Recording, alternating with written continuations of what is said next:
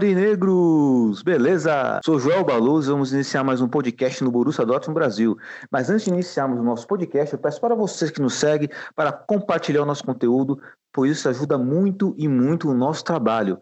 Beleza? Editor, roda a vinheta! Schmelzer, Lewandowski jetzt mit der Flanke in die Mitte, die kommt nicht schlecht. Schieber, Reus, Reus in die Mitte, wir machen rein. Tor, Tor, Tor, Tor, Tor, Tor, Tor, Tor, Tor, und Tor für Borussia Dortmund. den 3 Asphalt. zu 2. Als Wir rasten alle aus. Als gäb's ein Lied, das mich immer weiter durch die Straßen zieht kommen dir entgegen, dich abzuholen. Wie ausgemacht, zu derselben Uhrzeit, am selben Treffpunkt wie letztes Mal.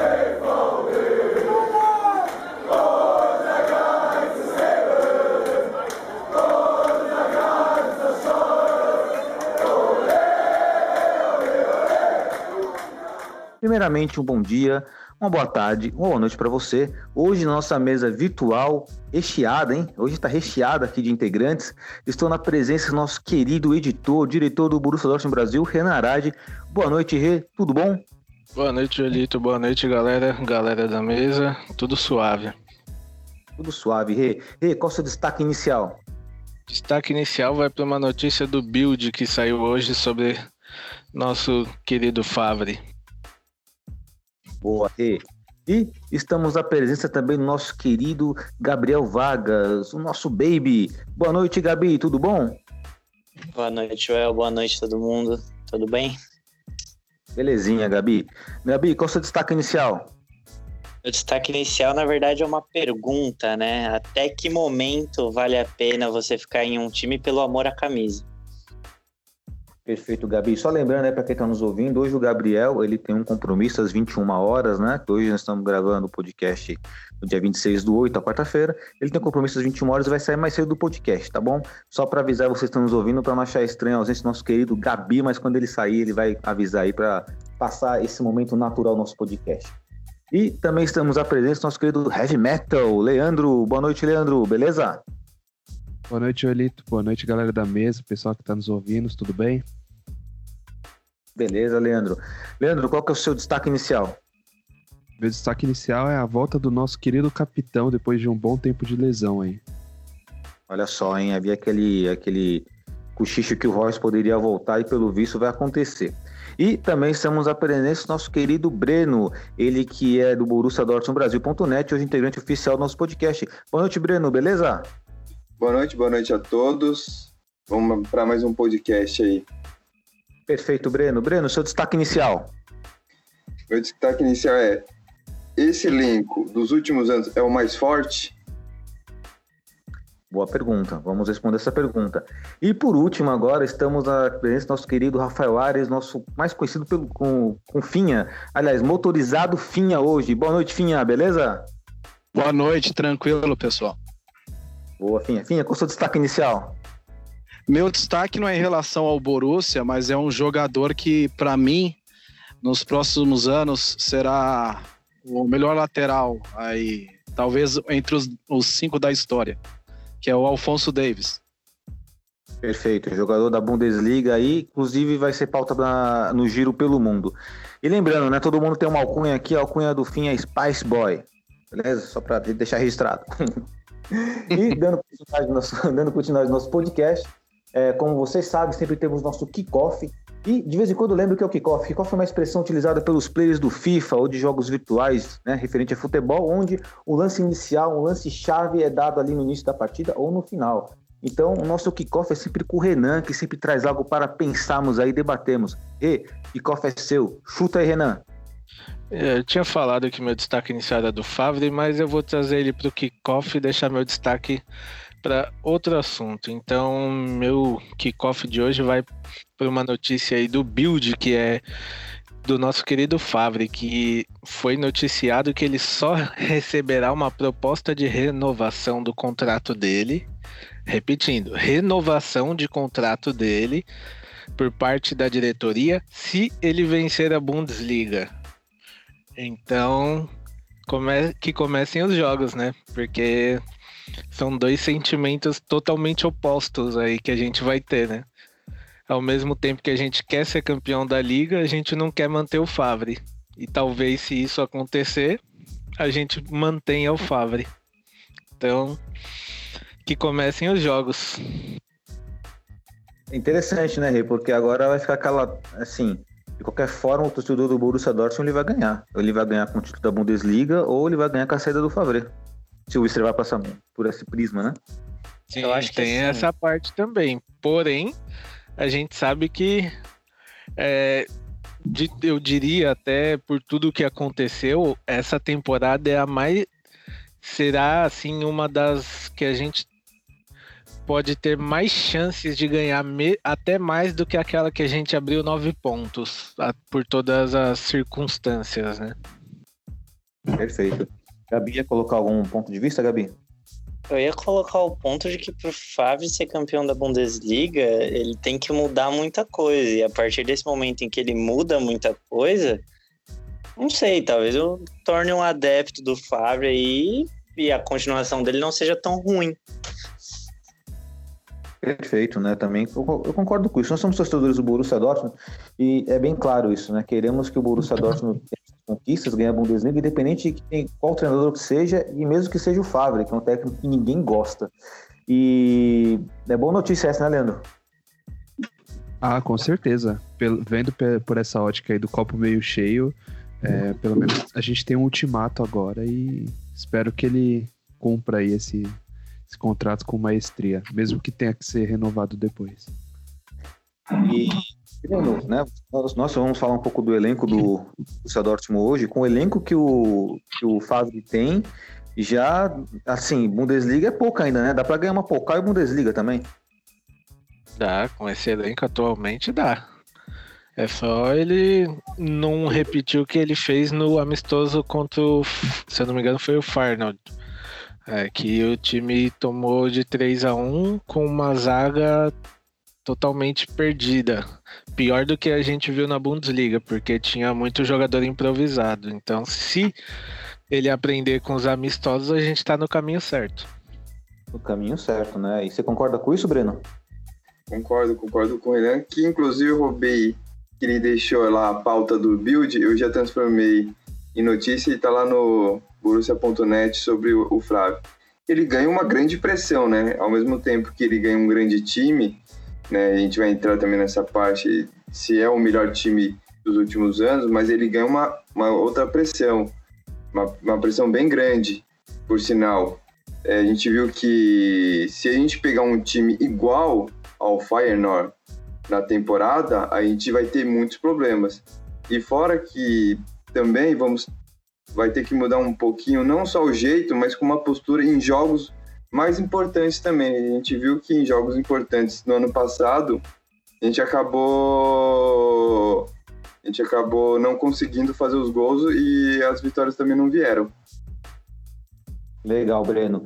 E agora trazendo o Finha para o debate, Finha, é, o Borussia Dortmund hoje tem um elenco, de fato, que é um elenco bom, mas assim, é, para ser campeão da Bundesliga, na sua opinião, é necessário ter mais peças ou precisa mudar a postura do time dentro de campo? Eu acho muito difícil você montar um time campeão assim do dia para noite. Tem a base, tem bons jogadores. Para mim, o melhor deles ainda é o Sancho, mais diferente, criativo. Mas eu acho que vai ser muito difícil competir com o Bayern, sinceramente. Assim, com o Leipzig, com certeza vai vamos terminar na frente, mas o, o Bayern vai estar tá se reforçando com o Sané, vem com a moral do título, é um time muito entrosado e que está se entrosando ainda mais. Sendo bem realista, vai ser muito difícil, cara. É um trabalho que vai ter que ser construído aos poucos, não é do dia para noite, não. Mesmo tendo em vista que o Borussia Dortmund não perdeu nenhum jogador e trouxe, aliás, é que o Borussia Dortmund não trouxe reforços na zaga, no sistema defensivo. Com exceção do Munier, é claro, mas ainda talvez seja pouco, né, Finha, eu acho muito pouco, porque se você comparar também a perda do Hakimi, ele foi um jogador, por mais que no, na fase final ali da Champions ele não tenha ido bem, deixou, deixou a desejar, ele, ele, ele contribuía muito para o setor ofensivo. E o Moneiro não é esse cara assim que você pode ter a certeza que ele vai te dar assistências, vai. Ele é um jogador maduro, lógico, mas é um jogador também muito paradão. Então, pode afetar um pouco a dinâmica da, da equipe. Então, o Fábio vai ter que ter alternativas de jogo não tão previsíveis como foi no passado. Legal, então eu vou trazer agora, acho que na verdade deve ser o destaque inicial, inclusive do Breno, que ele fala exatamente sobre o nosso elenco, né, Breno? Fala um pouco sobre o nosso elenco, porque já introduziu já essa questão é, do coletivo do Borussia Dortmund, acredito que seja importante nós debatermos aqui sobre isso. Manda ver, Breno. É, essa foi, eu, eu trouxe aqui para a mesa essa questão, porque no post que eu fiz sobre as minhas primeiras impressões, né, é, um, um seguidor lá comentou que esse possivelmente possa ser o melhor elenco dos últimos anos, né? É, o último elenco, o grande elenco, para mim foi 2012, 2013, né? Não só porque tinha brasileiros, como agora tem, mas eu acho que você tem elementos, você tem ferramentas, apesar que a defesa ainda está meio escassa, mas eu acho que do meio para frente a gente tem um vasto time. É, a gente tem o Sancho, que é o principal jogador, junto com o, o Royce, que se voltar, ele é uma peça importante, fundamental no time.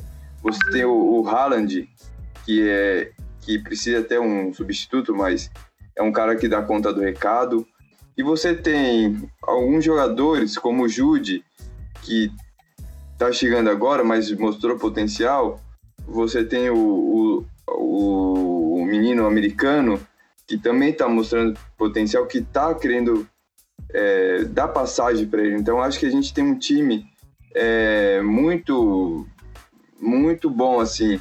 Você tem jogadores experientes, você também tem jogadores jovens que estão querendo passar e, e tem e tem potencial para ser, não digo grandes jogadores, mas para conseguir alguma coisa boa aí no, no futuro.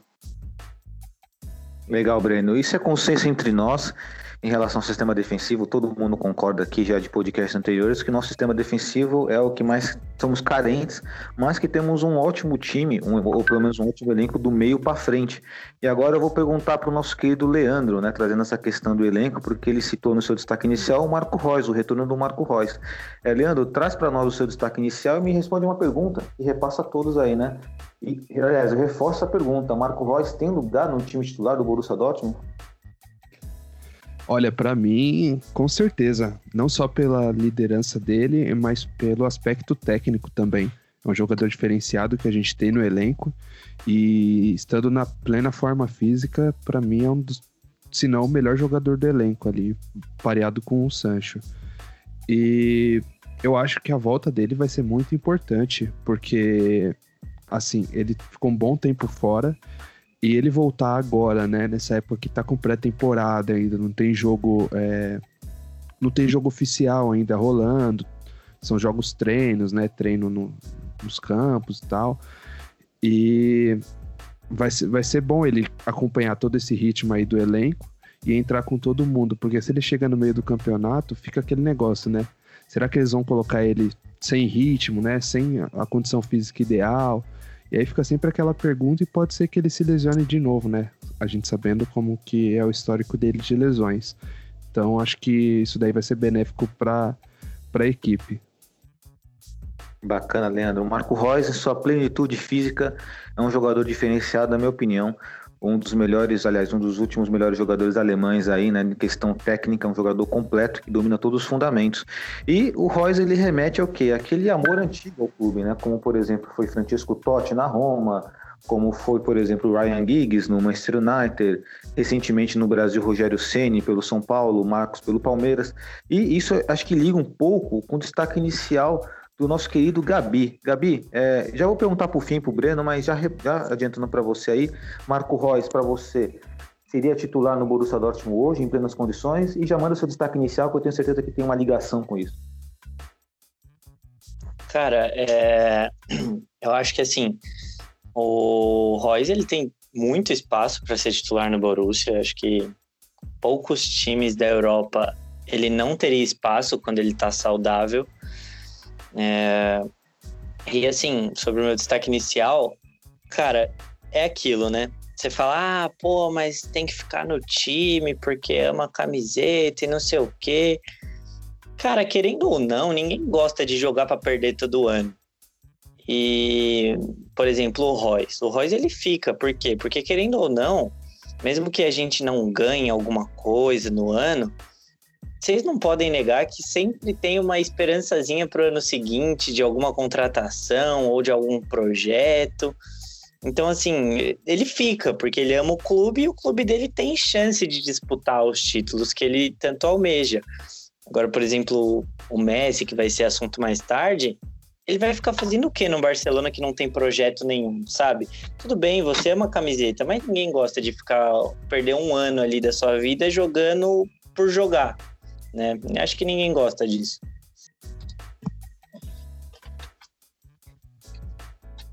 Perfeito, Gabi. Em relação ao seu destaque inicial sobre é, o amor à camisa, né? Você acha que ainda é capaz de existir esse amor à camisa de forma genuína? Porque assim, você colocou o Marco Reus aí, você colocou a situação que o Marco Reus ainda não saiu do Borussia Dortmund. Isso é um fato, sabemos. Porém, é, sabemos também que assim, talvez as lesões tenham condicionado ao Marco Reus também ficar no Borussia Dortmund. Inclusive, até uma polêmica que nós podemos jogar para debatermos, pelo menos pincelar de leve. Na sua opinião aí, ô Gabi. Cara, eu acho que amor à camisa é muito mais do que você ficar no clube, né? Porque todo mundo tem que entender que ser jogador de futebol é uma profissão. Então, assim, nem sempre ficar no clube que você ama é melhor para você financeiramente. Até porque, beleza, você fica no clube que você ama, ganhando um salário melhor, menor, mês que vem você vai, rompe o ligamento do joelho, nunca mais joga, e aí, você se banca como? Então, as pessoas buscam é, uma certa uma certa um equilíbrio econômico, né? Sempre ganha mais e tudo mais. É, eu acho que assim existem vários casos hoje em dia de amor à camisa que o cara simplesmente não tá no clube. É, consigo pensar em alguns do Corinthians que saem do clube e continuam tendo muito contato com a torcida, enfim. Acho que amor à camisa não é só jogar no clube. Por essa ótica aí, só aproveitando, é, a gente tem que tirar o chapéu pro Timo Horn e o Jonas Hector, né? Porque eles estão no Colônia aí até hoje. É, fica naquele vai da é, sobe para Bundesliga, desce para Bundesliga 2 e o time não engrena, tipo, não chega no, nas primeiras posições da Bundesliga, obviamente pelas pretensões, mas eu, eu acho que é de tirar o chapéu aí a, o amor à camisa que eles têm. Perfeita observação, Leandro. Inclusive, eu vou antes de trazer o Rê, né? Estou muito curioso para saber o que o Rê vai, vai falar no seu destaque inicial, né? Como diria alguns ouvintes do nosso podcast. É, é, o Donnarumma, por exemplo, jogador do, do Milan, ele recebeu uma proposta da Juventus, não foi. E, assim, sabemos que o Milan está em um patamar hoje diferente da Juve, está abaixo. E assim, mesmo ele ficando no Milan, ele recebeu é, chuva de dinheiro, com mercenário e tudo mais. Até onde, né, que deve esse amor pelo clube pelo qual foi revelado, pelo qual você tem um carinho. É uma, é uma discussão, mas é uma discussão que eu não quero trazer agora, vamos trazer em um, aprofundar no próximo podcast, porque esse assunto ele é muito, ele, assim, ele é, ele é muito profundo né, na, nas, nas, opiniões. Mas vou trazer agora à luz nosso debate, o nosso queridíssimo Renan. E de fato estou curioso para saber seu destaque inicial e aquela, bom, é, as respostas que eu já sei, mas acho que o Royce tem, tem vaga garantida no time titular se tiver em condições plenas físicas, né, Rê? Lógico, né? Eu diria que ele é um dos jogadores que são é o intirável do time hoje em plenas condições. Tendo ele tendo as condições de jogo necessárias, ele não, não perde lugar para ninguém ali, até porque a gente sabe que na hora que precisa, ele chama a responsabilidade, né? Então não tem como você querer tirar o Royce do time para um cara que chegou outro dia. Não, não tem o mesmo nível, né? A gente sabe da qualidade que nosso capitão tem, então a gente tem que ter muito respeito também por isso dele, né? A gente sabe, toda, todos nós acompanhamos a luta dele, as entrevistas que ele dá e podemos imaginar o quanto deve ser chato para ele ficar fora de grandes jogos por lesões, né? É, e meu destaque inicial hoje vai para o nosso recém-chegado Reinier. Ele chegou agora, tá se enturmando com a galera.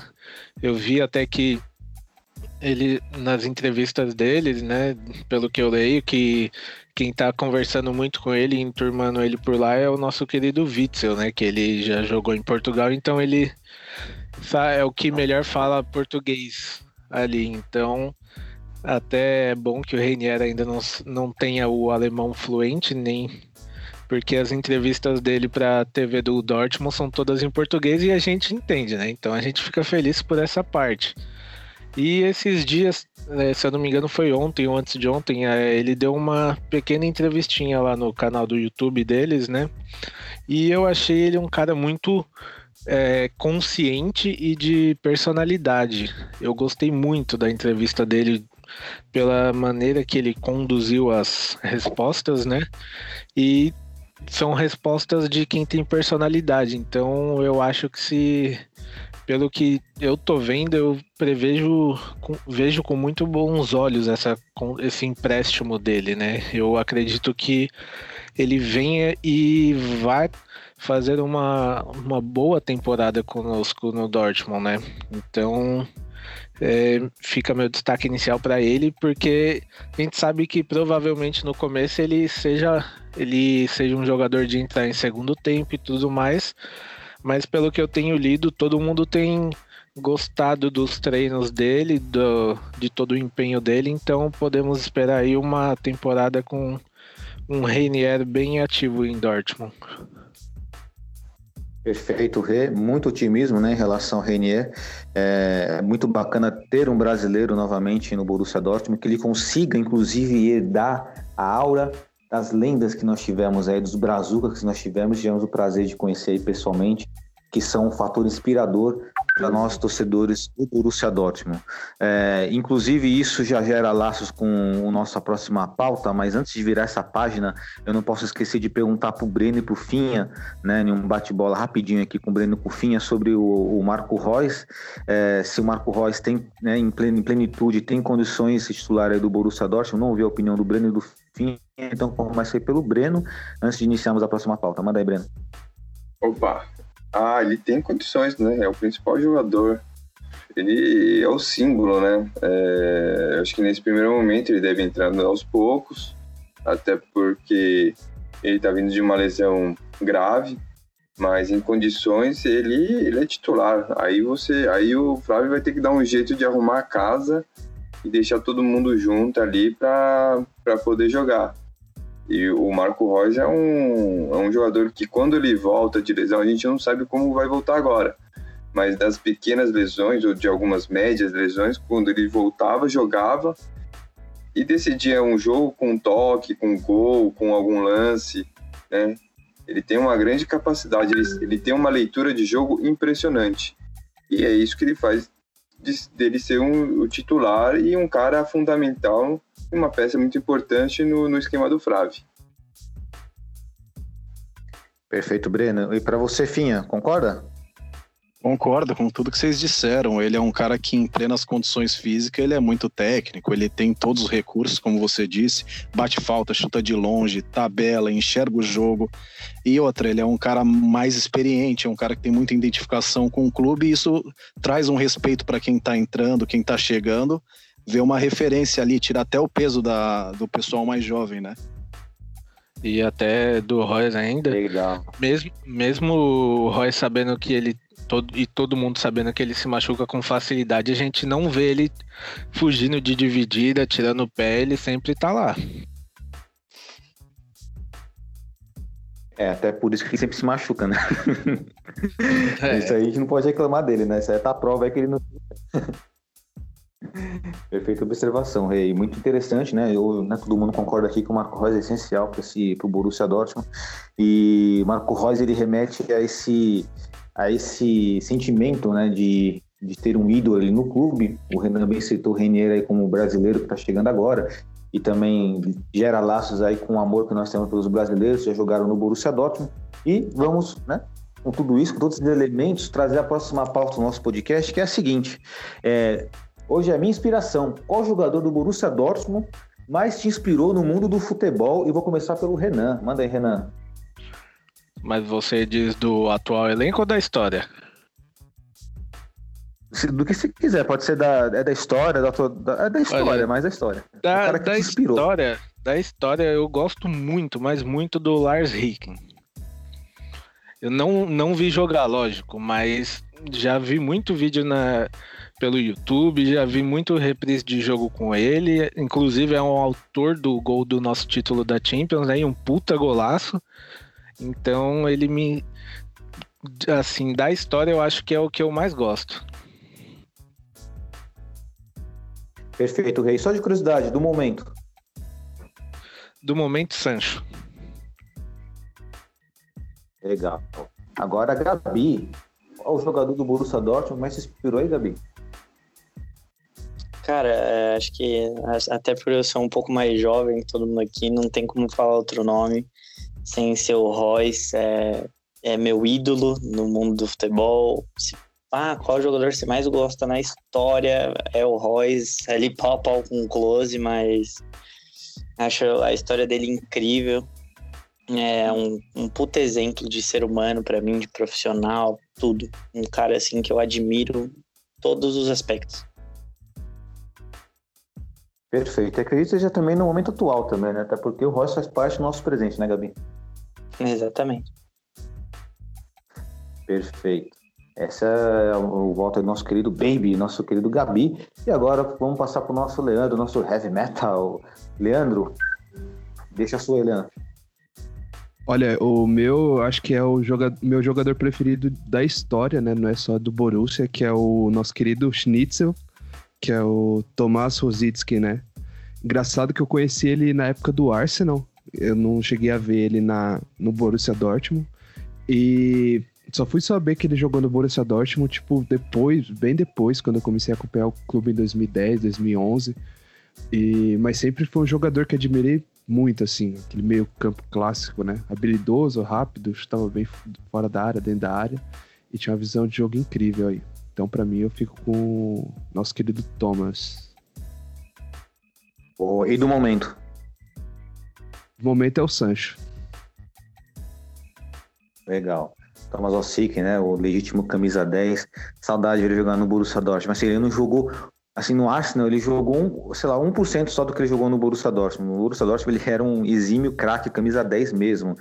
E agora vamos passar a bola pro Breno. Breno, qual jogador do Borussia Dortmund mais te inspirou aí na história? Cara, eu gosto muito do, do goleiro, cara. Do. Eu não sei falar o nome dele, nome difícil. Van der? Isso, Van der né? isso, isso. Eu acho ele um puta de um goleiro, cara. Ele, sabe, jogou pra caramba, fez grandes defesas, cara. Foi um puta de um goleiro, assim. É inspirador ver ele. E em bolas difíceis, assim, ele, ele deu um sangue, assim, deu um amor à camisa muito, muito foda pro, pro Borussia. E do atual elenco, eu colocaria o, o Royce empatado com o Sancho. Legal. Sobre o goleiro, grandi, né? grandioso goleiro, uma lenda nossa. né? E nada mais justo que o Marco Reus e Sanches também no momento. E agora o nosso querido Rafael Finha. Finha, manda aí, Finha. Qual jogador do Borussia Dortmund mais te inspirou aí na história? Ah, foi o Kohler, porque a gente que é mais antigo, né, Jô? A gente jogou todas as versões de futebol em videogame, né, possíveis. E aí, quando eu peguei o carinho pelo Borussia, o amor foi pelo Kohler mesmo, que eu jogava com o Borussia, botava Dedé e Everton nas pontas e cruzava pro Kohler. E aí começou toda, toda a minha relação com o Borussia. Perfeito, Finha. Bom, né? Pra mim. Ah, verdade. No momento, Finha, qual jogador do, do Borussia Dortmund traz mais inspiração aí? No momento. O Sancho, o Sancho. Sanchinho, nosso menino Sancho. Bom, Acho que é, não diferente até do hoje- Finha. Pode falar. Sancho que até hoje o Dortmund mostrou um vídeo dele que ele deixou nosso menino More- Morey sem pai nem mãe, né?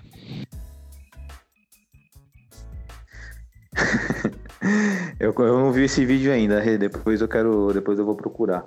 Mas eu imagino que deva ter sido aqueles, aqueles dribles de letra que ele dá, aqueles É, ele deu- provavelmente, Deu né? um, deu um rolinho nele que o Morey até saiu do campo. Tá louco. E quando acontece isso, o cara é zoado pra caramba no vestiário nos bastidores. Pelo menos eu conto, né? Nas resenhas jogadores de futebol.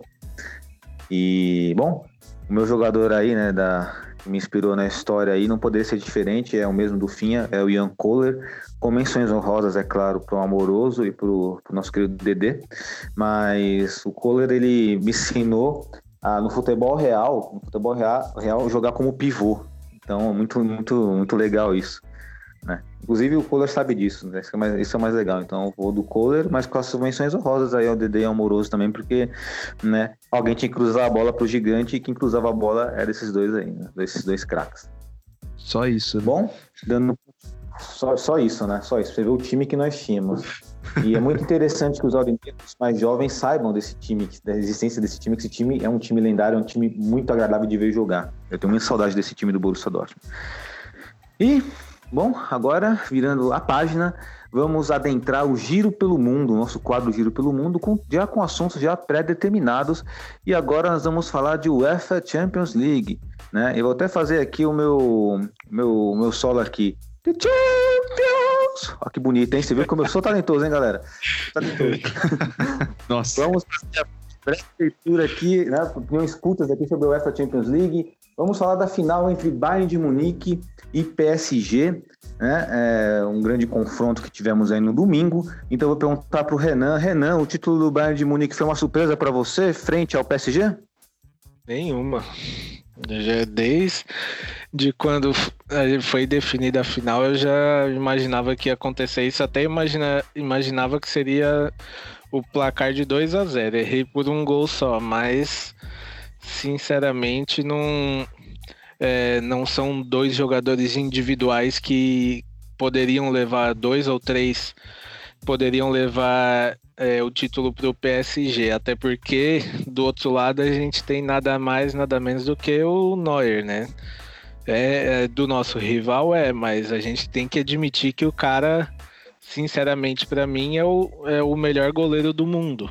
Então não, não dá. E ele provou isso em momentos decisivos ali com, com defesas que são uma coisa de louco, né? Então não, não é um título que surpreende, não. Observado, Renan. É, é, aquela história, né? Foi o individualismo versus o modo coletivo. E que, que venceu o coletivo, não tem jeito. Exatamente. Futebol é coletivo. Né? Acho que... e, tem aquela, e tem aquela coisa, né? Se você.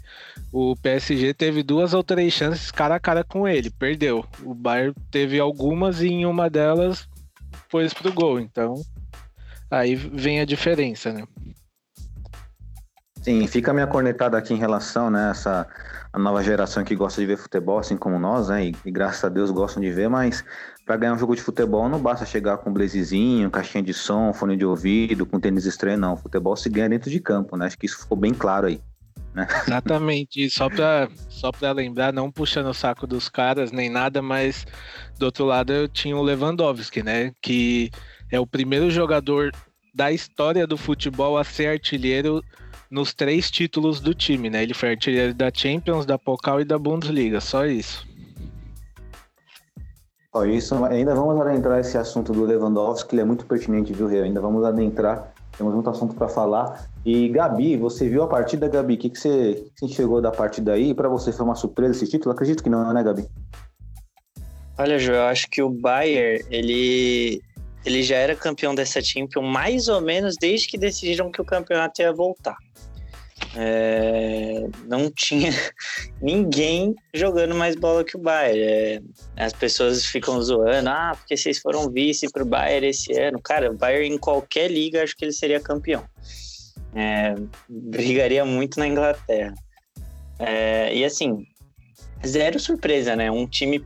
Eu, na verdade, eu, eu, me surpreendi. Eu achei que o jogo ia ser mais unilateral pro Bayern. achei que ia ser um placar um pouco maior.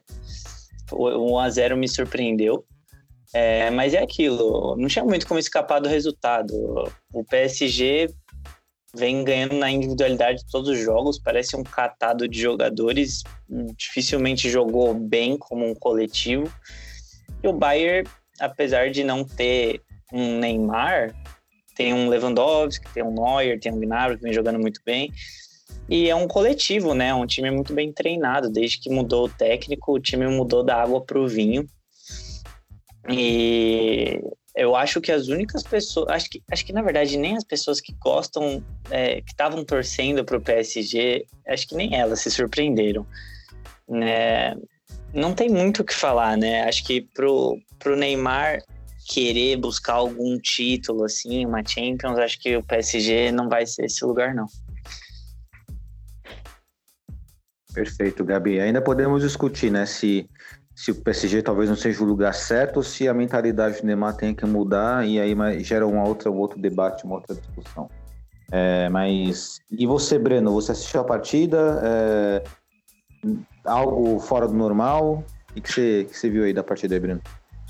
É, eu assisti, é, não foi surpresa, até porque temos um Bayern de Munique e do outro lado um Paris Saint-Germain que não é é, cole, é coletivo entre aspas, né? É um time coletivo que joga para o Neymar e para o Mbappé, mas os dois não, não jogaram bem, né? Foram muito abaixo do que eles podem jogar, né? E o Bayern numa espetada ou outra acabou fazendo gol né? E que é normal, que foi normal.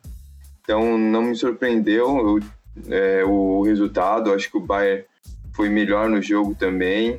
É, tem jogadores é, de mais qualidade, não que o Paris Saint-Germain não tenha, mas eu acho que hoje, além do coletivo, acho que as peças individualmente elas são melhores do que o do Paris Saint-Germain, né? E, e saudades do Leva, né? se esse cara tivesse hoje no nosso Borussia, eu acho que a, história seria completamente diferente. É, e, e, é isso, o, o Bayern foi lá, fez o que tinha que fazer. É, também não foi um grande, eu também não, eu não achei que foi um grande jogo, mas o Bayern soube dominar a partida e esperou o momento certo para fazer o gol.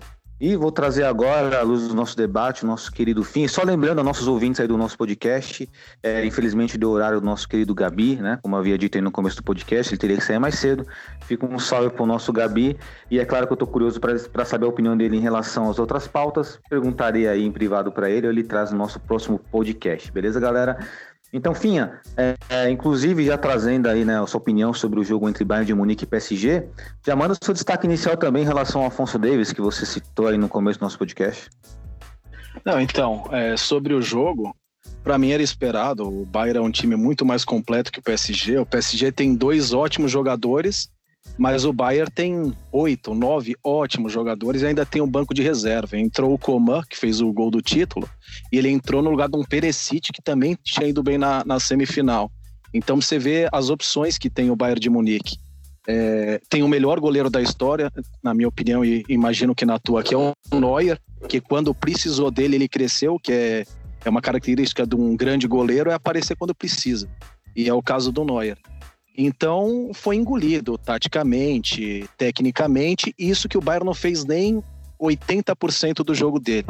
Jogou abaixo e isso já é o suficiente para mostrar as fragilidades do PSG e do Neymar, porque o Neymar não conseguiu jogar. Ah, embora ele tenha procurado menos o jogo, ele não conseguiu jogar porque taticamente o time estava muito bem postado. E aí vem a limitação física dele, aí que se espera um algo a mais dele, ele, ele de novo não provou. Então, é, não é assim, muita gente diz, ah, mas o Neymar não jogou bem. Ele não conseguiu jogar, ele não encontrou espaço, porque era um time muito maduro em campo. E, e em determinados momentos parecia até desproporcional a, o senso tático e coletivo de um time contra o outro. Parecia um time de pelada contra um time profissional em alguns momentos. É verdade, né? Inclusive, é, assim, guardando as devidas proporções, para nós vermos como é que é o, é o futebol, né? É, a, a, superioridade tática do Bayern de Munique em relação ao PSG lembrou um pouco a superioridade tática do Brasil contra da, da, Alemanha contra o Brasil em 2014, é claro, tirando a avacalhação do 7 a 1 mas você vê uma superioridade tática ali nítida e concorda aí com, com a leitura de todos vocês. Agora, uma pergunta, né? E agora uma pergunta rápida, um bate-pronto aí, né? Começando aí, começando, vamos começar de, de trás para frente, né? É, melhor jogador em campo nessa final aí, começando pelo Finha. Eu acho que Para mim são dois. É um jogador que não aparece muito, mas ele é importantíssimo pro Bayern, que é o Goretzka. Mas nessa final específico, assim, que foi um pouco acima dele, foi o Coman. O Coman foi o que mais deu trabalho para a defesa do PSG, mesmo tirando o gol de lado, assim, à parte. Foi um jogador que procurou mais a jogada individual, foi onde criou mais perigo pro PSG. Para mim, nesse jogo, o Coman. Perfeito. Breno? Ah, eu vou junto com ele. Vou com o Coma também. Um jogador que vem se destacando muito, vem crescendo. É, o Goretzka é um grande jogador. É... Ixi, falei igual o Neto. Mas o Coma é. Como foi muito bem. Eu também vou dar para ele o meu voto. Legal. Leandro, nosso heavy metal. Para mim foi o Thiago. Comandou o meio campo dos caras. Não deu chance nenhuma pro PSG. Um bom voto também. Ótimo voto, inclusive. É, Renan? Eu vou ficar com o Neuer, porque a gente sabe que quando o goleiro falha e o time perde, a culpa é do goleiro. hein? Mas se não fosse o Neuer, eu diria ali que no começo do jogo o PSG poderia até ter saído ganhando. Então, fico com o voto nele. Legal. E, e também voto. voto. Como é que é, Finha? Tô quase querendo mudar meu voto. Pra quem? Ah, tan- tanto faz, para os dois, Thiago ou Neuer, mas talvez o Neuer mesmo. Que aquela defesa pode ter te- determinado todo, toda a sequência do jogo. Legal, eu vou voltar no Neuer também, em específico aquele lance do, do, do Neymar lá, que ele pega du- duas bolas do Neymar ali em, se- No, sequência. no que mano a mano com o. Neymar, né? É, mano a mano, aí depois tipo, ele já tava deitado no chão, do nada ele levanta assim, ele estica a perna e a puta bate de novo nele, cara. Não dá, cara. Naquele, É um- naquele é um estilo monstro, de handball que ele foi o precursor, né? Depois todos, Ter Stegen, muitos fazem hoje. Mas o primeiro que a gente viu fazer com qualidade foi ele. Exatamente, né? E chega até a ser uma piada quando não vou citar o jogador, não vou citar os torcedores, nem o clube, mas não vou dizer quem é, né? Não vou dizer quem é o boi, mas dizer que um, certos goleiros que fizeram, que inspiraram esse estilo. Não, quem criou esse estilo foi o Manuel Neuer. Isso é um fato aí, por mais que seja goleiro do time rival, mas há de se reconhecer no sentido esportivo, né? Esportivamente, né? Só um cego não poderia enxergar isso. Mas enfim. E, bom, algum, algum acrescento em relação a essa final? Porque nós vamos pular a página aqui e, e link isso aí. eu só queria acrescentar, só para não deixar no vácuo, né, o meu destaque inicial, porque o Alfonso Davis é um jogador que chegou da MLS, é um jogador canadense, que era do Vancouver Whitecaps, e, e é impressionante a evolução de um, de um jogador que chega na Bundesliga e consegue se firmar como titular em pouquíssimo tempo e já é considerado até pelo pessoal aí da imprensa que ah, inclusive que transmitiram jogos como o melhor lateral hoje do mundo, né? Ah, O melhor lateral hoje em atividade do mundo, né? Melhor fase. Então, é um jogador para ficar de olho e dizer também que a Bundesliga tem que estar atento, o Borussia, a jogadores de outros mercados que não tão convencionais, porque às vezes você pode achar uma peça que vai cair como vai te render, além de muito dinheiro, pode dar título, pode, pode melhorar muito o nível de um time. E só para deixar claro aí, o pessoal pode não entender muito, mas na nossa liga eu revelei antes que o Bayern, tá? Eu fui mais rápido que o Bayern. Eu peguei ele lá da MLS. na nossa liga. Perfeito. Eu, eu sou testemunha disso. O Finha revelou primeiro o Davis do que o próprio Bayern de Munique, né? E interessante seu destaque pelo Davis, o Finha. É um jogador jovem, muito habilidoso. Acredito que a vontade dele genuína deve se jogar mais para frente. Mas se ele, se ele jogar como lateral e for dedicado dessa forma, eu diria que ele tem tudo para ser um dos melhores, aí, uns tops aí, até porque, né? é, potencial tem, com pouca idade já ganhou uma Champions League. Quem é que ganha a Champions League? É muito difícil ganhar esse campeonato, não é fácil não. É poucos jogadores que ganham, ainda mais sendo importantes como ele foi, porque ele, ele colocou o sem medo ali para dançar ali contra o Barcelona, que foi uma beleza, né? Que inclusive diria, diria que Afonso Davis é o pivô aí de, um- de uma crise aí que está acontecendo com o nosso queridíssimo Lionel Messi, que também vamos conversar mais à, à frente aí. Eu acho, E eu acho que a gente tinha que Fala. falar com o Zork pra colocar o Finha pra de olheiro lá, meu. Depois dessa aí, cara. Só mais uma coisa, eu revelei Exato. o Aubameyang antes que o Borussia também. O Joel também é prova. Ah lá, ó. Ó, pode, pode ser olheiro, viu? É, eu tô falando, pô. Mas eu também contratei o, Al- o Alfonso Davis, também contratei no meu modo carreira no Borussia antes do Bayern de Munique. Então tamo junto. Tamo junto. Agora, só pra não ficar por trás disso aí tudo, ó, eu contratei o Haaland antes do Salzburg. Então, tamo junto, hein? Tá todo mundo junto. Aqui também. Então, dando continuidade ao nosso podcast aqui, né? É, vamos agora a um tema que a galera tá conversando bastante aí nas mídias, né? Na, no questão, na questão esportiva. Quem merece o título de melhor jogador da temporada, barra melhor jogador do mundo, né? E Renan, vou começar com você, Renan. E assim, Renan, pode soltar suas críticas aí, cara. Eu sei que opinião crítica você tem, então manda bala, cara.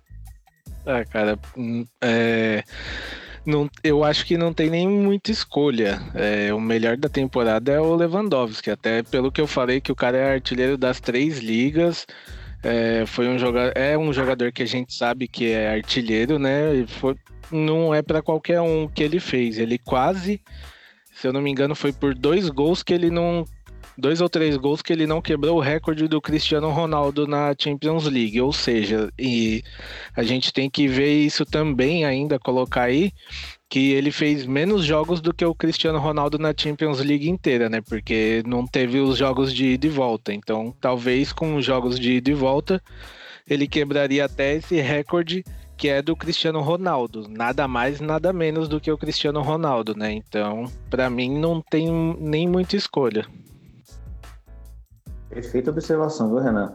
Porque isso não. Às vezes as pessoas colocam os números, mas esquece de detalhar isso, porque é, de fato, né? Essa Champions League atípica, ele teve um jogo, né? Não fez o jogo de volta e poderia ter quebrado esse recorde e muito mais ainda. É bem observado. Exatamente. Interessante. E para você aí, o Leandro, melhor do mundo aí na temporada? Eu assino embaixo o relatório do Renan. Lewandowski. Boa. Breno? Opa, eu vou dar uma opinião um pouco forte, é, meio polêmico, mas assim, eu, eu vou de acordo. Assim, o Lewandowski vai acabar sendo o melhor do mundo, obviamente, é, pelas qualidades e pelo que o Renan já trouxe, né? Mas assim, eu vou concordar muito, e é uma coisa que eu já tinha pensado nisso, mas é, eu concordo muito com o jornalista Bruno Prado. É, eu, eu não gosto de prêmios individuais, né? Eu não, eu não gosto. Eu acho que isso, isso você tira é, o poder coletivo. Eu, eu não gosto de citar o melhor do mundo. É, ele vai ser o melhor do mundo por causa do coletivo. Se não fosse o Thiago, se não fosse o Coman, se não fosse o Gorista. É, então, eu, não, lógico que ele vai ser o melhor do mundo, mas eu, eu não penso dessa forma. Eu acho que o coletivo é o mais importante. Né? Então, eu não, eu não gosto desses prêmios individuais. Ah, o craque do Brasileirão, o craque não sei do que, o melhor jogador do mundo. Eu, particularmente, eu não gosto. Eu, eu acho que você é, é mais, é mais para fazer festa. É mais um adentro para um prêmio para fazer festa eu, eu sou contra, eu sou, sou contra é, esses tipos de prêmio. Eu acho que você tem que priorizar o coletivo.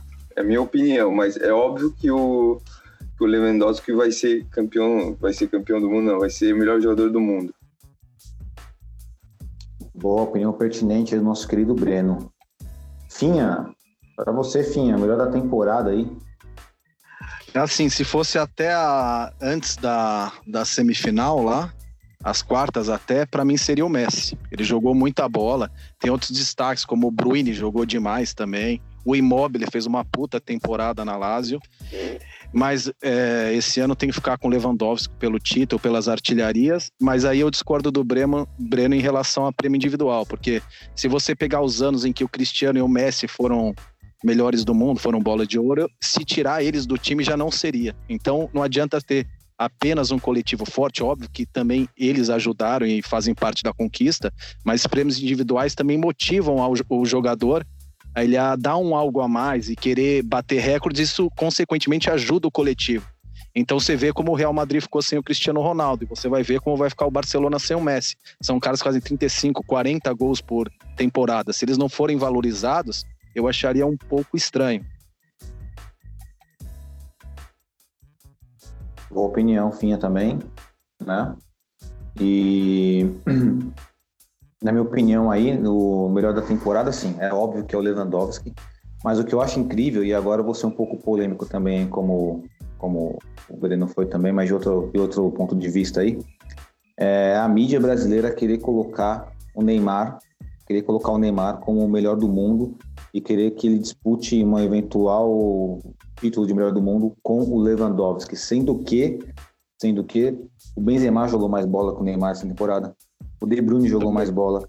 Você pegar o trio do Liverpool, Van Dijk, Mané, Salah jogaram mais bola. Entendeu? Para mim é um, é um absurdo um jogador que jogou metade do campeonato francês. Veja, ele jogou metade do campeonato francês. Ele errou tudo que ele tentou em finalização contra a Atalanta. Não foi tão relevante contra o Leipzig. Contra o Bayern de Munique sumiu. A mídia querer colocar a goela abaixo o Neymar como o melhor do mundo. É uma coisa que eu acho assim o, o, o absurdo. E digo mais, digo mais para vocês. Se o Robert Lewandowski fosse brasileiro, a mídia estaria comparando aí Lewandowski com o Romário, Lewandowski com o Ronaldo Fenômeno. Estaria com certeza se o Lewandowski brasileiro. Eu acho uma, uma vergonha, mas é claro, tem gente que compra isso aí, né? Tem gente que gosta de comprar essa conversa furada, conversa furada, na minha opinião, e adentra a goela abaixo. Mas é, não tem que discutir pela temporada que fez, o Renan bem citou aí, ó, questão, é, contexto histórico. Primeiro jogador na história a ser artilheiro de três, tríplice coroa e artilheiro das três competições. Não tem nem que pensar. Não tem, quase, não tem absolutamente nada que pensar. Né? E quase chuteira de ouro. E quase chuteira de ouro. Não foi porque acho que o Immobile passou, né? Passou por pouquíssimo, achou um ou dois gols, não sei. E vale lembrar também aí que o Immobile passou também porque o campeonato italiano tem mais jogos que a Bundesliga, né? Mas é um campeonato também mais em termos de defesa. Todo mundo que joga na Itália, joga em outros centros, diz que é muito mais difícil fazer gol na Itália, porque já é da natureza italiana o sistema defensivo reforçado, um sistema mais cauteloso. Né? É, mas há de, há de se observar, o Finha, né, que querendo ou não, o número de jogos influencia, mas é questão de pontuação da UEFA. Eles iriam prever isso aí e fazer uma média, né, para melhorar isso aí. Claro, claro. Então, mas é isso aí. Eu acho que não tem nem, não tem nem o, que, o que discutir em relação a esse o Lewandowski ser melhor do mundo. Inclusive, eu vou contra a opinião, porque assim, tem aquele, aquela velha máxima, né? Do, entre aspas, o pior melhor jogador do mundo. Muita gente fala que foi o Modric quando foi o melhor do mundo. Ah, esse é o pior melhor jogador do mundo. E se o Lewandowski for, também será o pior melhor jogador do mundo. Opa, pera lá. O cara que fala isso, desculpa, mas tem um desconhecimento brutal sobre o que é futebol e merece, sei lá, sei lá, ver jogo de bolinha de gude, de corrida no YouTube. Tem tem corrida de bolinha de gude no YouTube, é bem bacana. Mas esse cara merece ficar vendo golfe, esporte assunto, um assunto polêmico, porque se você pegar, sei lá, os últimos 10 melhores do mundo, talvez ele esteja entre os cinco piores. Com certeza. Sim, é que vai depender muito do, do, do ponto de vista, mas é, colocar ele como pior melhor, um dos piores melhores jogadores, eu discordo já. Até porque nós tivemos já o Canavaro como melhor do mundo, o Modric como Sim. colocamos, então, o Kaká que não era badalado e foi um jogador que teve uma grande temporada, né? Assim vai. É. Algum comentário em relação à parte do melhor do mundo? Alguém quer fazer alguma ponto de vista aí? Segue. Pode seguir, pode seguir. Silêncio, silêncio já diz tudo, né? Então vamos lá. Virando a página aí, é, agora vamos ainda pelo giro pelo mundo, e aí é o, o Renan deve ter com certeza um, um, bom ponto de vista em relação a isso. O caso Messi tem justificativa a sua vontade de sair ou é apenas um mimimi do gênio argentino Renan? Olha, justificativa ele pode escolher qual ele quiser para sair do Barcelona.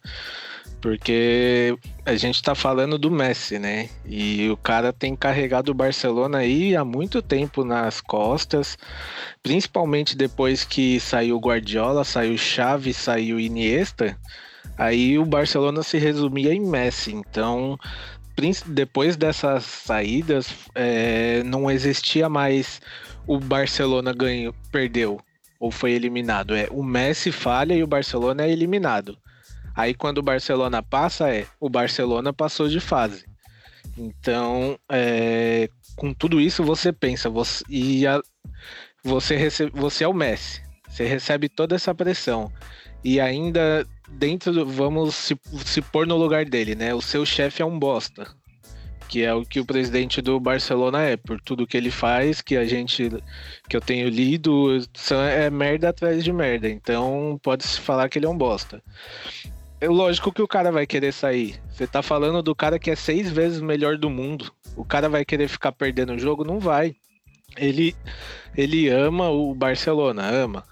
Só que ele não vai querer ficar só sendo eliminado e vendo o clube caindo aos pedaços e um cara lá sentado, bem gostoso na presidência, só faturando em cima dele. Então tem, tem concordo plenamente com ele de querer sair, porque não, é, não, não deve ser nada fácil para você. Você ter seis bolas de ouro, você nasceu ali no time, você viu a evolução do time até o seu ápice do time ali, que foram as tríplice coroas, com os times muito bem montados, para de repente você ver que o Barcelona virou isso. Virou um time comum, um time que não, não passa medo em ninguém que não é o que acontecia na época de Guardiola, chave, todo aquele time que a gente sabe que tinha, né? Então, é, para mim, sinceramente, um cara que é seis vezes melhor do mundo, querer sair do time, eu acho que o presidente tinha que repensar o cargo dele, né? Porque alguma coisa não tá certa. E todo, todo a gente, eu principalmente, eu tenho muitos amigos que torcem né, pro Barcelona. Todos eles é, sabem que o erro do Barcelona hoje é o presidente. Que o Messi está saindo por conta do presidente. Então, é, eu acredito que esse seja o, um dos maiores erros que eu esteja vendo no futebol desde que eu comecei a acompanhar, que é você perder o Messi por conta de um presidente erro bem crônico aí, né? Não tem nem que, talvez assine embaixo aí no, na questão que o Renan falou aí, né? Abre aspas pro Renan, né? É o Messi. Cara, ah, mas o Messi faz panela. Mas é o Messi. acabou, só isso. É o Messi. Cara, e, e assim, ainda se a gente olhasse pro futebol e falasse, ah, mas nenhum time vai conseguir pagar o Messi, não. A gente tem aí, já estão dizendo que ele, que o City já tá encaminhando tudo para contratar ele. Não adianta falar que ele não vai, porque se ele quer sair do Barcelona, ele o melhor lugar para ele ir é o City, que tem quem lá? Tem o Guardiola, tem o Agüero, tem o De Bruyne, tem a comissão técnica que ele tinha no Barcelona, então é se ele sair realmente, ele tá indo para um lugar que entre aspas ele vai voltar a ter o que ele não o que ele já teve no Barcelona, né? Perfeito. Leandro, o que você acha dessa história, Leandro? Tem justificativa a vontade dele ou você acha que é, ele tá exagerado? Concorda com o Renan? Discorda? Ah, eu acho que tem justificativa sim. É, o Renan, mais uma vez, disse tudo aí. E todo, todos os torcedores do Barcelona, na verdade não todos, né, mas a maioria, sabe que o problema é gestão, não é jogador.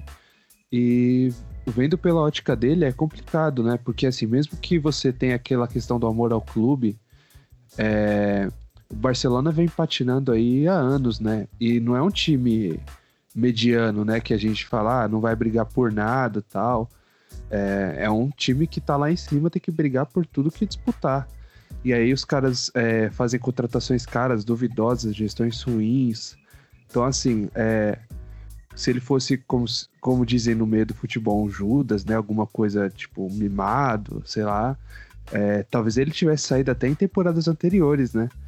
Então, assim, acho que ele tem a justificativa e tem até, além da justificativa, acho que ele tem até razão em fazer isso. Só uma amostra de. Só uma pequena amostra que eu lembrei agora que eu li também de como é amadora a gestão do é Bartomeu, acho o nome do presidente do Barcelona.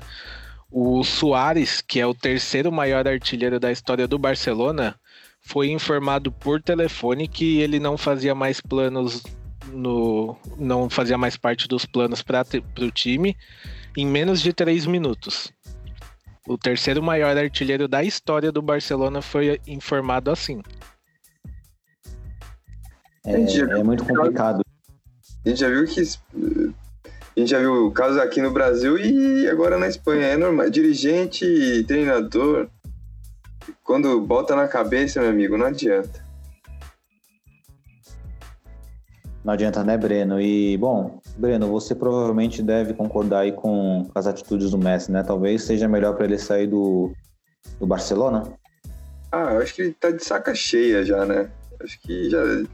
Sim, primeiro vai ser um. Vai ser muito estranho ele vestir uma outra camisa, né? Porque a gente só viu ele com a camisa do Barcelona, né? Mas acho que ele tá de saco cheio já. Acho que, né? É, como o Renan falou, é, você, você, você toda hora ser o símbolo da derrota, né? Quando você coloca a, a pessoa em primeiro depois o clube, eu acho que isso aí vai gerando é, desgaste, assim, não, não a imprensa, mas assim, vai, vai gerando desgaste dele com a torcida, o que é super normal. E ele vai ter que ter outras ambições, precisa ter outras ambições, né? Então, é, existe essa possibilidade. Eu acho que ele precisa sair até para. Não vou falar, ah, sei lá, pra, mas para revitalizar a carreira, né? Por mais que não precise, porque ele já tem seus 30 e poucos anos, mas né, só para mas para ele mesmo, né? Para ele se, se sentir à vontade num clube, né?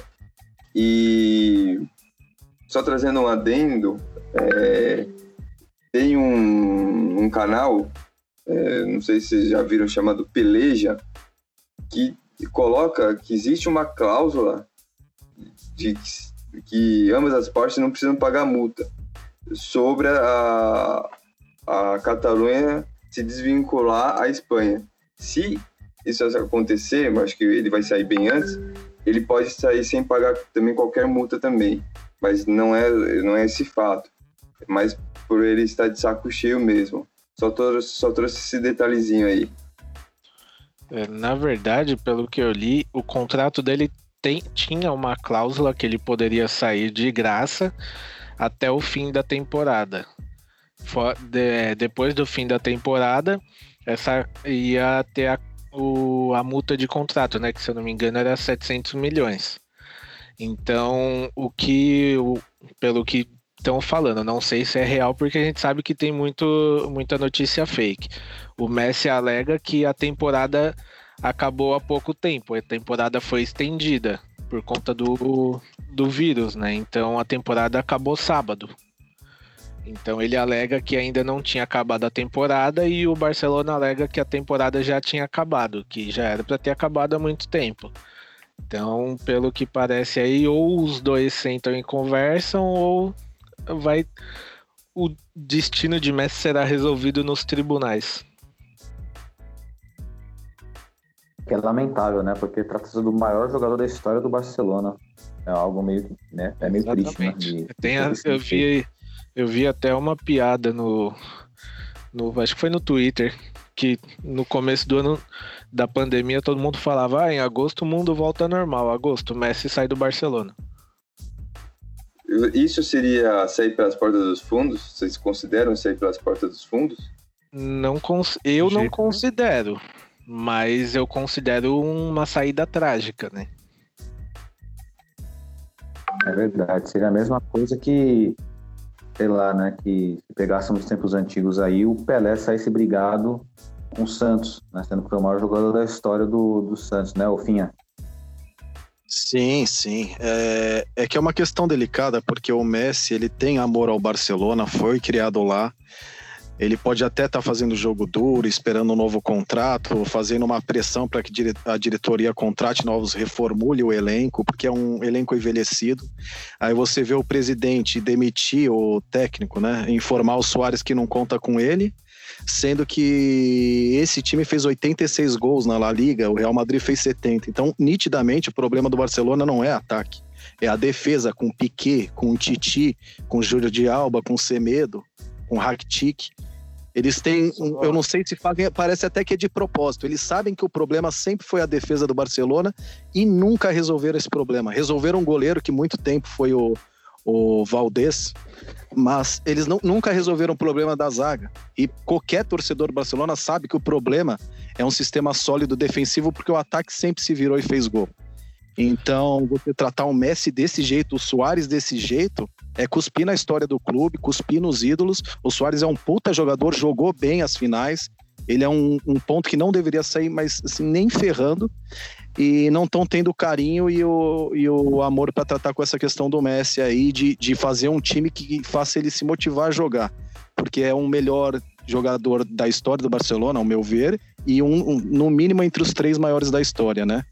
Então, para mim, é um que, que você falou, Finha, é, pelo que estão falando, o, na verdade, o que está fazendo o Messi sair é realmente o presidente, que ele não confia mais no presidente, nos projetos do presidente. Então, Com acho certeza. que com certeza na continuidade do Messi nesses últimos anos, que já vinha em cadência, devia ter algum acordo, é, lógico que verbal, de reforçar o time, de contratar o técnico que ele que fosse do agrado dele. Embora a gente discuta se isso é certo ou não, um jogador interferir nisso, mas pela importância que ele tem, não adianta você botar um cara que não é do agrado do Messi, que isso vai refletir em todo o elenco.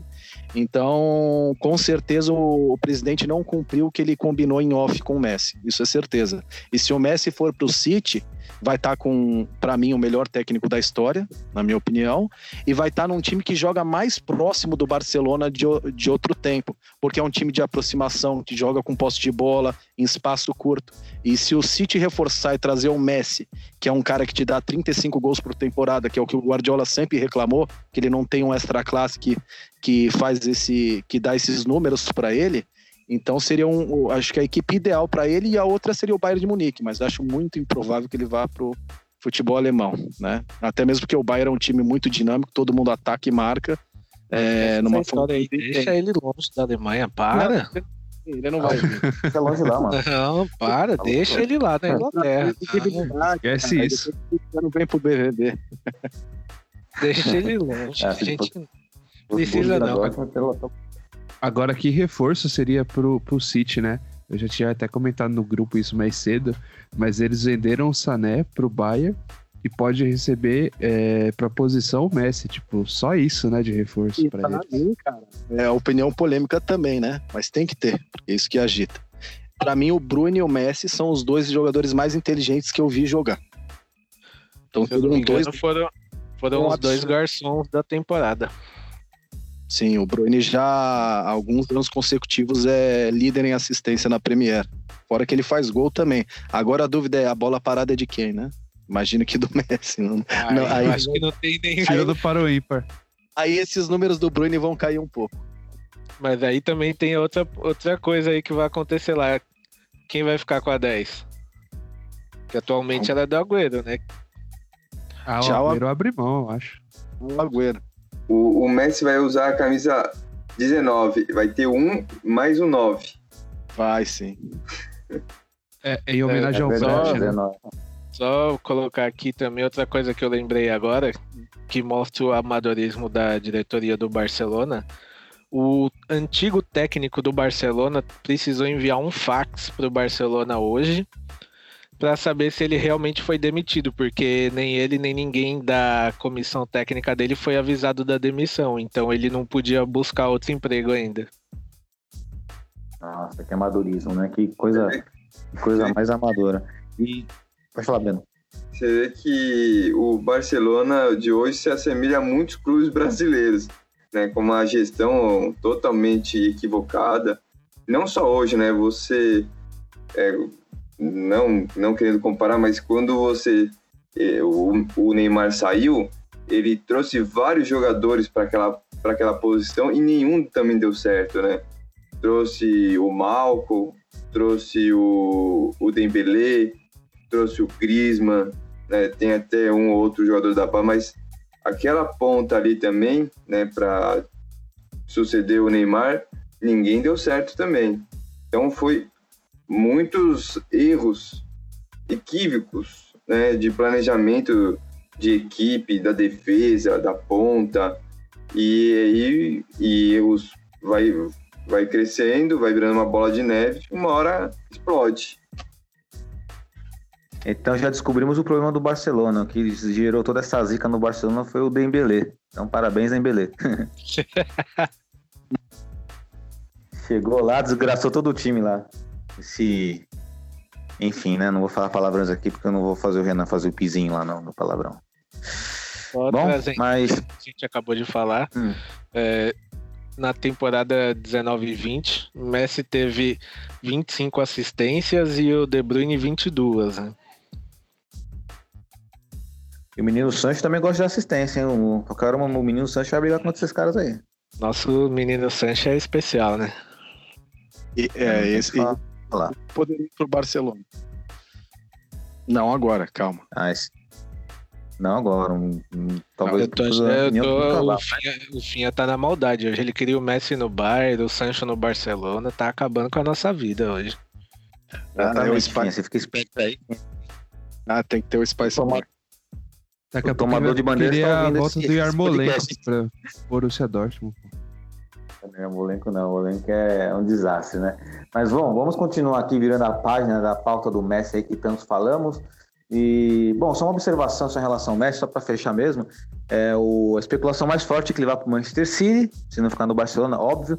Mas também já houve ventos aí, o Ventus, né? Dizendo que ele poderia ir para a Internacional e também para a Juventus. É claro que é especulação, mas a especulação mais forte é o Manchester City. Só para uma observaçãozinha aí. Só colocando aqui, ó. Nosso menino, Sancho, nosso menino Sancho na temporada foi 20 assistências, hein? Bastante. Então, chegou perto, ele faz gol e dá assistência. O moleque é um monstro, dribla e tem Foram que. Ele, assim, é, né? futebol 20 mecânico. gols e 20 assistências. Um monstro. É um monstro. Fora o drible, ele, um a um, ele é um cara que toca pra trás, ele vai pra cima e dribla, não tá nem aí, é um monstro. Chama, chama. E, e esquece de, de Messi e Cristiano nunca vai acontecer. Isso é impossível. É, seria engraçado, mas acho que também não vai acontecer, não. Quem vai bater um pênalti decisivo numa final de Champions? Eu ia Vão ver o sair na- vestiário explodir. Ah, nem dá, nem dá pra ter, nem. São duas mega empresas que não, não impossível conviverem juntas, impossível. Imagina eles dois com Gatuso de técnico. Não dá. Quem ia dar tapa na cara de quem, né? Eis a questão. caramba. Então, e vamos lá, galera. Agora, falar em Gatuso, Gatuso que é uma lenda, vamos pro duelo de lendas aqui já pra, né? Agora no bate-pronto aqui, hein? Duelo de lendas muito interessante entre o holandês Dennis Bergkamp, né? Jogou no. fez carreira aí no história no Arsenal, e o italiano Alessandro Del Piero, que já participou do nosso duelo de lendas contra o Francesco Totti, mas agora é Del Piero contra Bergkamp. Então eu vou começar pelo Renan. Renan, o que você escolhe aí? Fico com o Del Piero. Boa. Leandro, o Piero também. Breno, É, Bergkamp. Finha, Bergkamp, toda a vida. eu vou ficar com o Bergkamp também. Caramba, essa foi boa, hein? Essa foi uma virada, né? foi muito boa essa aí, né? Não tem nem o que falar, né? Dois grandes jogadores, né? É difícil, viu? Não é fácil. E o Del Piero é campeão Eu e o Leandro era o Borussia Dortmund do primeiro tempo. Verdade. Pra a história. O Del Piero foi maior, mas de quem conhece de futebol assim, em termos técnicos, e é pau a pau de qualquer jeito. Mas eu fico com o Bergkamp. Boa. Esse duelo de lendas vai sempre ser subjetivo, é preferência ali, porque os caras tá pau a pau, não tem como falar. É, bom, agora. Pode falar. Não, pau a pau. Não, nada. Pau a pau. Exatamente, pau a pau.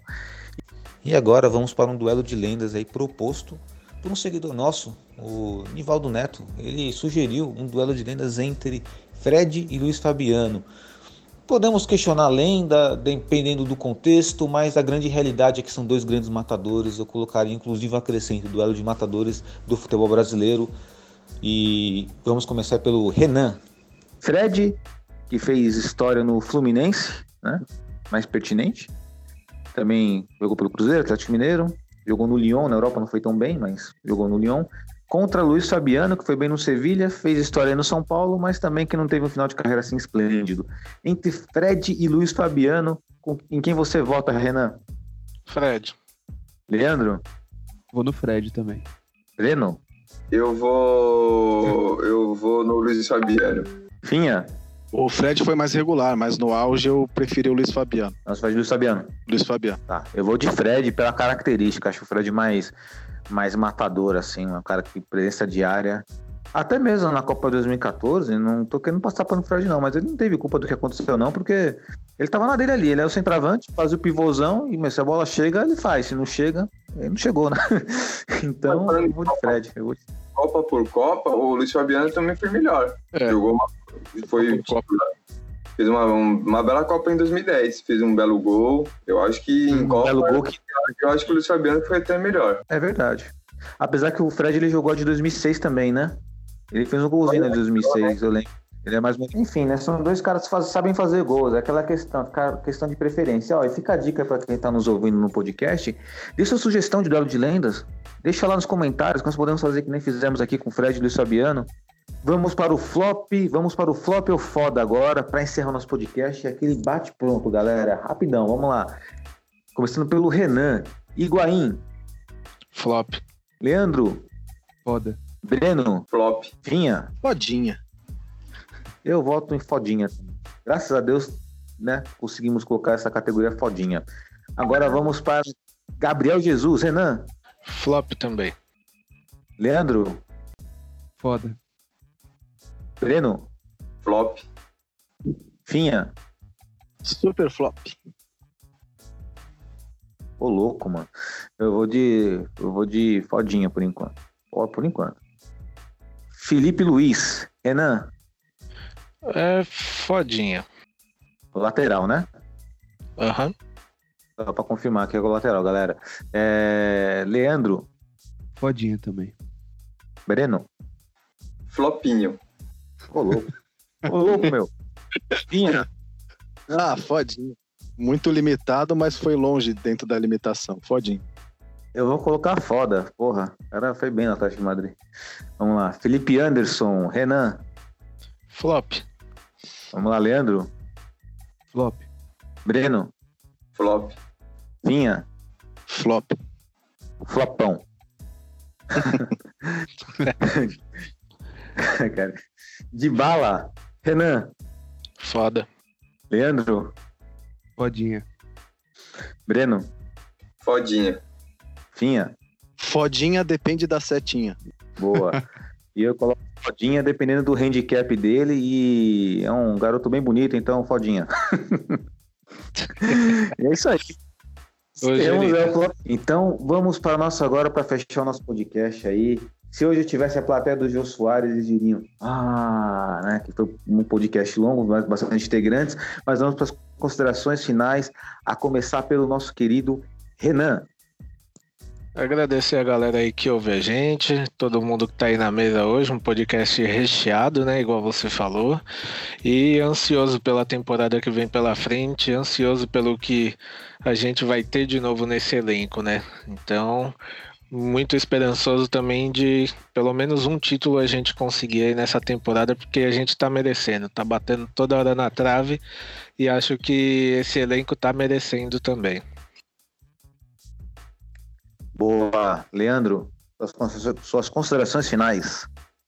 É, a minha consideração final é estar ansioso, né, para ver o Fábio finalmente trabalhando com uma pressão.